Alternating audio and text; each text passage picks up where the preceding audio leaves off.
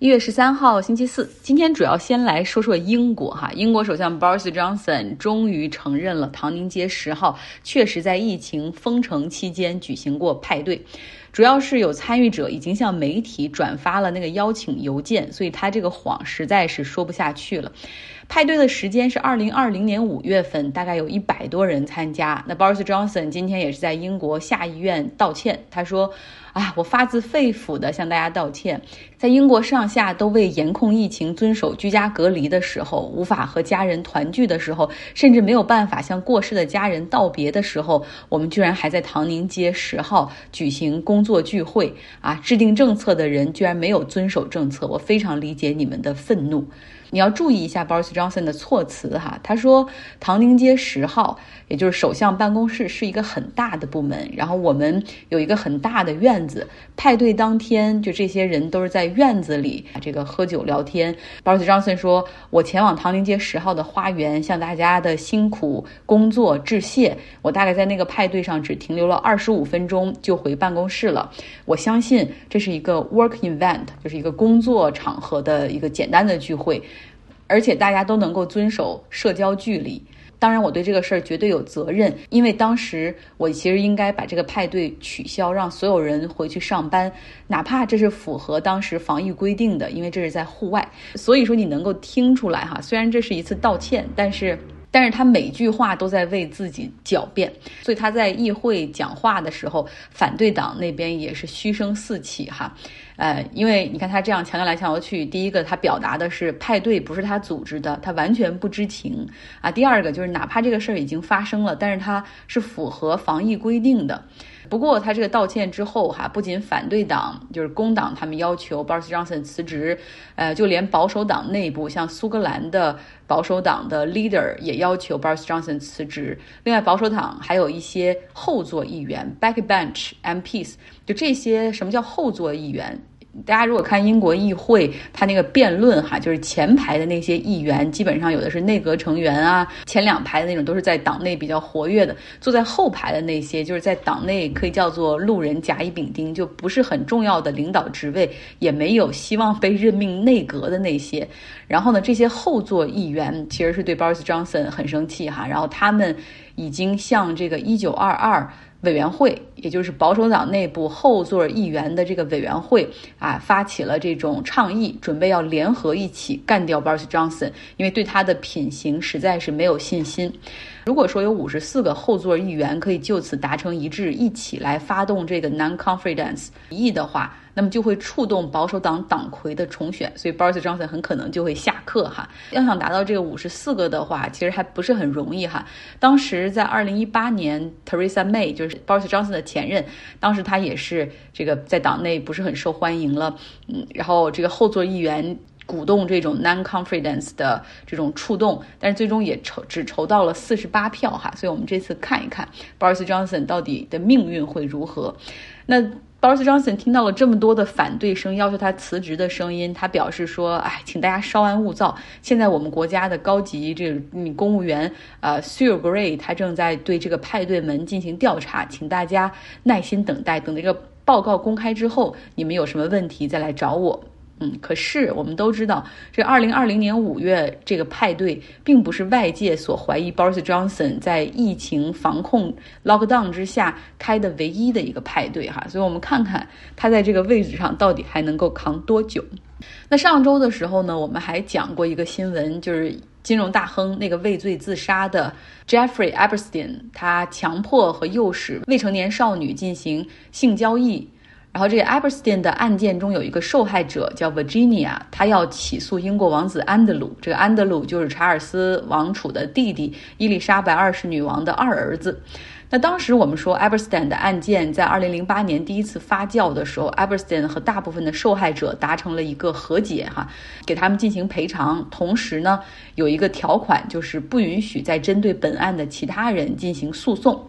Virginia 一直是希望起诉安德鲁王子哈，然后但是安德鲁王子的律师就以这个和解协议，然后一直来阻止这个诉讼往前发展。然后这个听证会不是被纽约法院然后进行开庭的审理，安德鲁王子的律师团队还指出说，这 Virginia 的指控过于模糊，缺少证据，而且这件事儿发生在二十多年前，啊，很难取证等等。啊，但是不论怎么样哈，经过听证会之后，这纽约法院的法官还是裁决说。安德鲁不能够因为这一份的和解协议就受到保护，Virginia 可以正常的对他发起民事诉讼，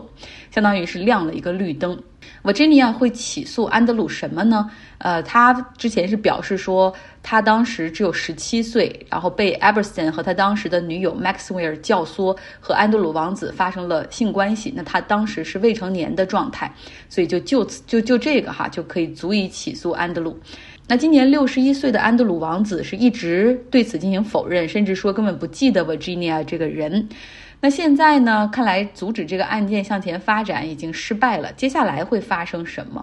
美国这边的法院会代表 Virginia 给英国的法庭发个信，要求他们协助收集证据。那大概到五月中旬的时候，Virginia 和安德鲁他们双方都需要列举出自己的证人和证物。哈，Virginia 要看他在财力上情况怎么样，能不能够打得起这么长的一个诉讼案件。那安德鲁的团队他们则有几种选择。第一种，他们肯定会做的就是极力的去反对法庭的裁决，他们会进一步的上诉。当然，这个上诉最终结果怎么样，可能还是不利于他们。但这是一个拖延战术，哈，拖的时间越长越好。因为 Virginia 那边他的这种金钱实力毕竟有限，他到底能跟着拖多久？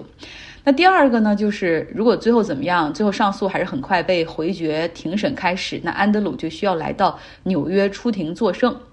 那第三个，他们的选择就是说，会找这个安德鲁王子的团队，会找 Virginia 去寻求一个 settlement，就是去私了哈，要求可能给一定的赔偿，要求后者去放弃诉讼。但是 Virginia 到底会不会同意，又是一个问号。所以又是一个连续剧哈，之后我们也会慢慢关注。今天呢，美国劳动部公布了一个很重要的宏观经济数据，就是 CPI 啊，消费者价格指数。它是剔除了能源和食品价格，因为这两个波动比较大。那剔除了这两个之后，这个 CPI 也是上升到了百分之七。美国 CPI 上一次达到百分之七还是在一九八二年。最近通胀率，我觉得还是会继续往上走，因为大家都知道供应链又受影响了。Omicron 导致呃中国国内的一些工厂关闭，出口可能会受到影响。另外，原油价格最近几天又是悄悄的每天涨点儿，每天涨点儿，回到了八十二美元上方，所以通胀的压力还是非常大的。可以确定的是，美联储肯定是要行动。昨天，美联储主席鲍威尔在出席国会听证会的时候是说。过去将近两年的时间里，美联储的任务就是刺激经济发展、稳定就业。那现在他们要将这个模式调整为主要是对抗通胀。那尽管美联储在去年十二月份其实已经发布了对二零二二年的一个加息的路径的一个很全面的预测，说今年会有三次加息，但是现在呢，市场的情绪普遍预测今年会有四次加息，每一次差不多是二十五个基点。呃，所以大概是因为市场已经给了很充足的预期，然后在过去几天美股跌的也很多，所以今天这个数据发布之后，三大股指是先跌后涨，哈，最后是以稍微微弱的涨幅结束了这个交易日。经济是有周期的。呃，所以有些时候，他们很多经济学家都说，我们不能说我们分析的是经济危机，我们得说我们分析的是经济周期。美联储可能很担心美国会进入可能重新回到八十年代那个高通胀的周期，所以如何对抗通胀，哈，如何给这个市场的流动性去减弱，我们要看看。那最近我们在看这本书《逃不开的经济周期》里面，呃，然后我们其实发现。不只是经济活动，其实社会活动、企业包括个人，我们都有周期，自然界也是有周期的。来听一听我们读书俱乐部的朋友们对于周期的理解。呃，一每个人一个月可能有会有一些情绪性的波动的高峰和低谷。然后我在网上查了一下，心理学上确实有一个心理周期，无论是男女生都有。然后精力肯定是有周期性的，就是每个人天里边可能有的人是早上这个精力比较旺盛，到下午可能就乱就下去了。当然我们公司的话，业绩有一定的周期，发展到好，然后不行了，它又组织架构调整，然后又重新再增长，然后又调又不行了，又调又又调整。我说一下呃，我们这边呃房地产的周期吧。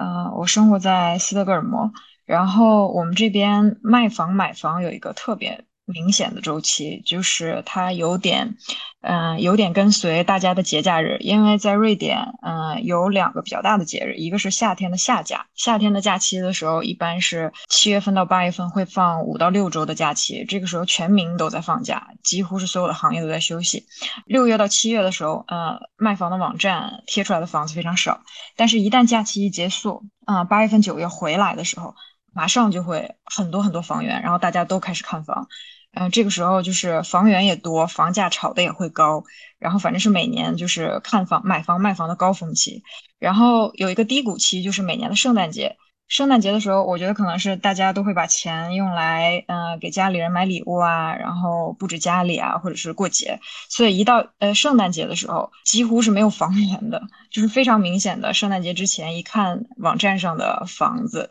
几乎没有房源。然后反正是一个非常明显的高峰和一个低谷的一个呃一个一个周期，在我们这里。对，其实好像原来在国内房房地产市场也有这样的，就有一个词儿叫金九银十，就九十月份是成交量特别大的哈，可能也跟这个我不知道是假期有关还是什么有关，反正金九银十成交量很大。但是到过年前后，那个时候可能因为大家心思都在过年上，也没有人去看房，也没有人就是热衷于这种交易哈。一年四季其实就是一个轮回，就是一个周期嘛。我觉得我自己的话，就会自身的状态会跟着一年四季的这种季节交替会有变化。比如说春天，一年的开始就会就是元气满满，然后就给自己列很多计划，就觉得啊，这一年要好好的开始，好好的度过。然后干劲十足，等到夏天天气就变得非常的呃舒适，然后可能也会比较适合出游，然后你自己心就很疯，就很想往外面跑。到了秋天就突然觉得啊，时间过得很好快，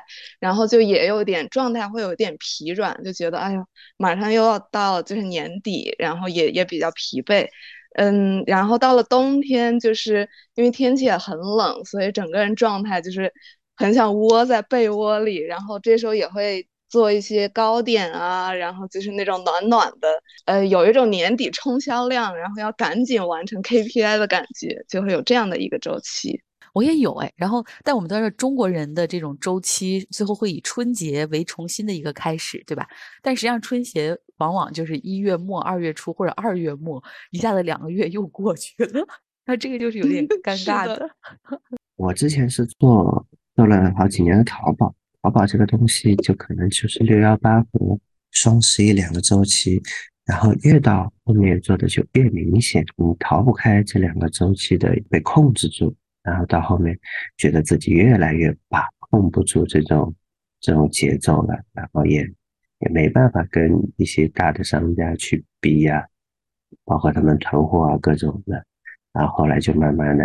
做到了。其实经济周期，我再补充一个哈，在农业上的周期会特别明显，农产品价格的周期。有时候我们说农民很苦，呃，你看看看猪肉价格就知道了。有些时候是猪猪肉价格特别便宜，然后农民就不养猪了，然后很快这个价格呃又上涨，然后农民又被这个价格吸引到，又去养猪了，然后紧接着。呃，这个价格又出现从涨又到暴跌，就永远都是在一个这样的周期循环里面啊，没有办法去去解决哈，除非可能到了像美国这样的市场，比如说这就是养猪的这种农农民，或者他他已经不是农民，就是大型的农场，他们几家可以商量好去做这样的决策，而不是说个体在这个市场中自己的利益去最大化，去做出个体的决策，所以这种周期性是特别的明显。我自己是在 IT 行业，但是我父母是嗯从事呃农业的蔬菜的种植。一个很好的例子就是他们种植那个冬瓜，这个冬瓜的价格就是每几年会暴涨暴跌，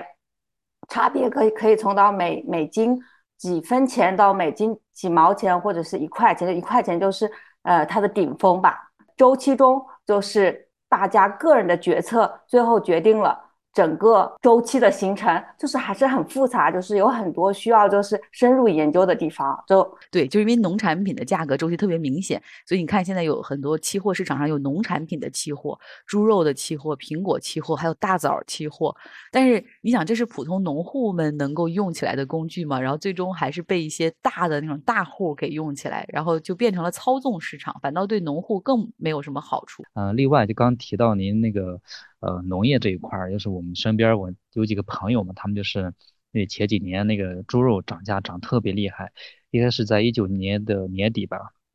春节期间，当时排骨嘛最贵的排骨应该是一一市斤大概在五十块钱左右，一公斤一百块钱左右，当时最贵的时候。后来我们很多朋友就去去就开始去到处收猪肉啊，收猪啊什么的，啊，然后在他们的那个信息差，可能是因为中国市场不够，市场经济不够发达，所以他那个得到这个信息的时候，其实已经被很多这种寡头啊，已经前期已经介入了。他们去的时候还是比较晚了，但后期的话，已经注入呃国家干预以后呢，从很多冻库啊那个呃我们市场，然后因为这个已经过热了嘛，然后就去释放了很多那个冻库的猪肉。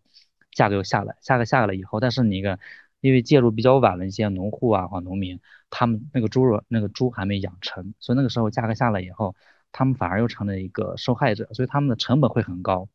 但下来以后，他卖卖的时候又很便宜，所以一进一出的话，他们损失还是比较大。总而言之，感觉这个呃农业板块还是确实这个受这个有有这个一定的周期性啊，但是因为这个信息差的原因哈，会反而最后。损失的，反往往是我们最普通的老百姓、农户这一块还是比较大一点。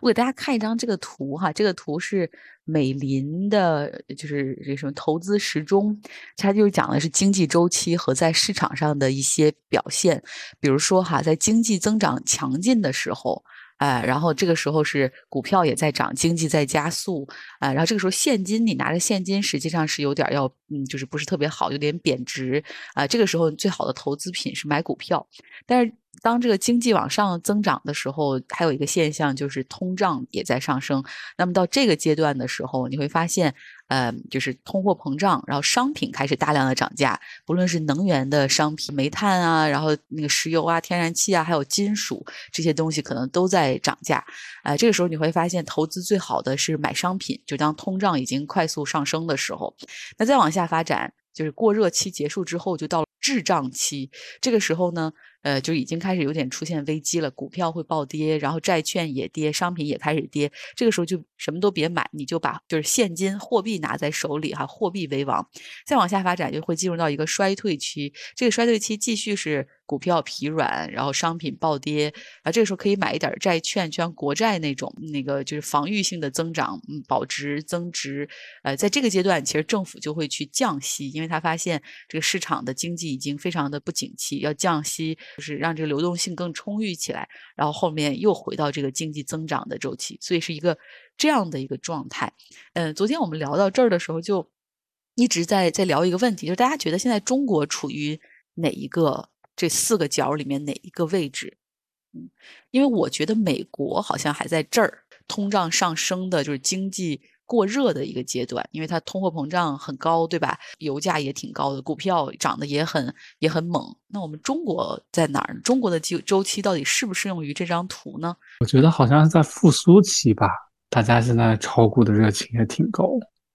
哦，你认为中国已经到了这儿了？也就是说，其实它已经套了美国一圈儿，它已经到了复苏期。昨天我们真的是，就大家在选择任何一个角上面的都有哈，因为确实认为中国的经济的那个周期和美国绝对不一样的，因为我们的政府干预会会比较快，然后这个力度也会比较大，所以整个周期运起来的速度就比美国人要，就美国让它自然的发展和释放比那个要要。短的很多。呃，我刚才在想到底是衰退还是复苏，因为呃，咱们今年整体宏观经济还是不是太好，政府一直在喊的就是稳经济、稳就业、稳预期，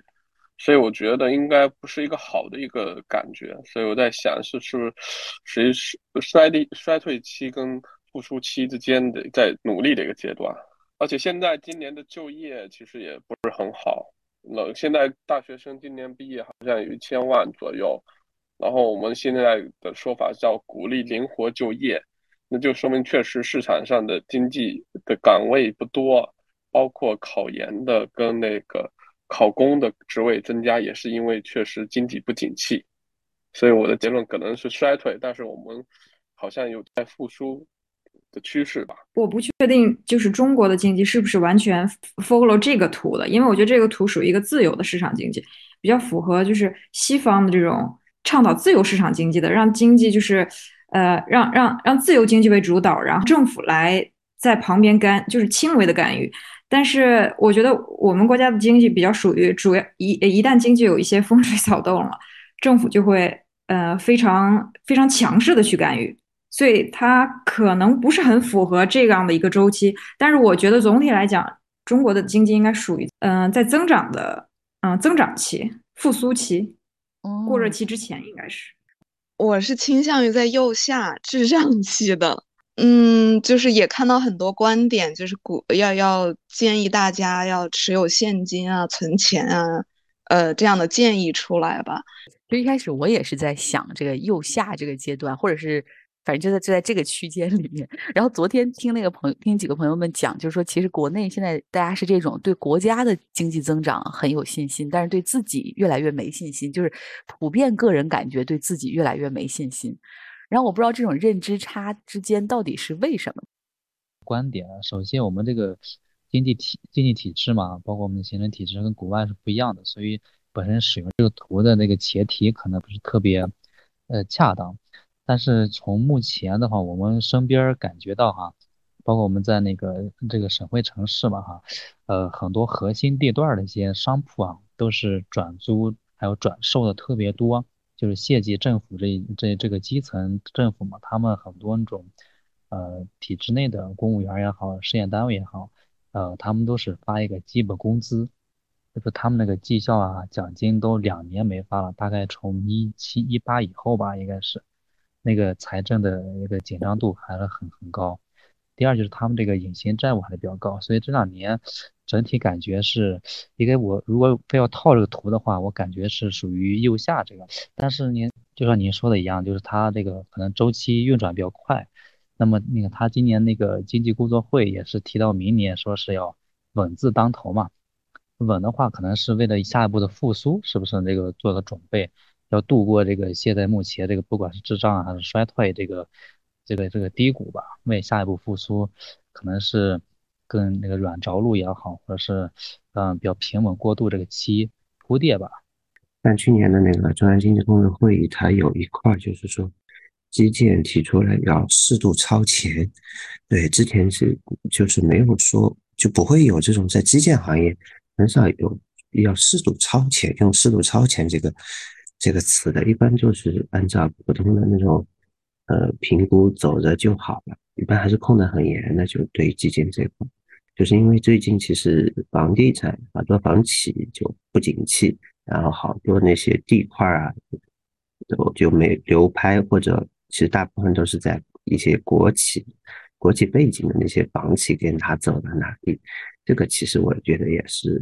国家就是就这这两块国家就是在还是在强强力的在干预。呃，防止它出现这个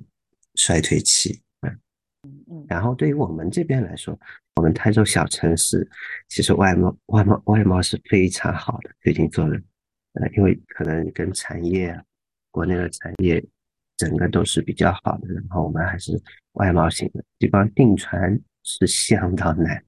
我生活在外外面，然后我看西方的这边新闻，在西方的新闻的这个视角里面，就是中国现在经济发展的特别好，因为在西方这个呃疫情的期间，尤其现在通货膨胀很严重，然后股美股在下跌，经济就是处于一个很很迷茫的状态的时候，新闻上显示的都是中国的经济发展很很好，然后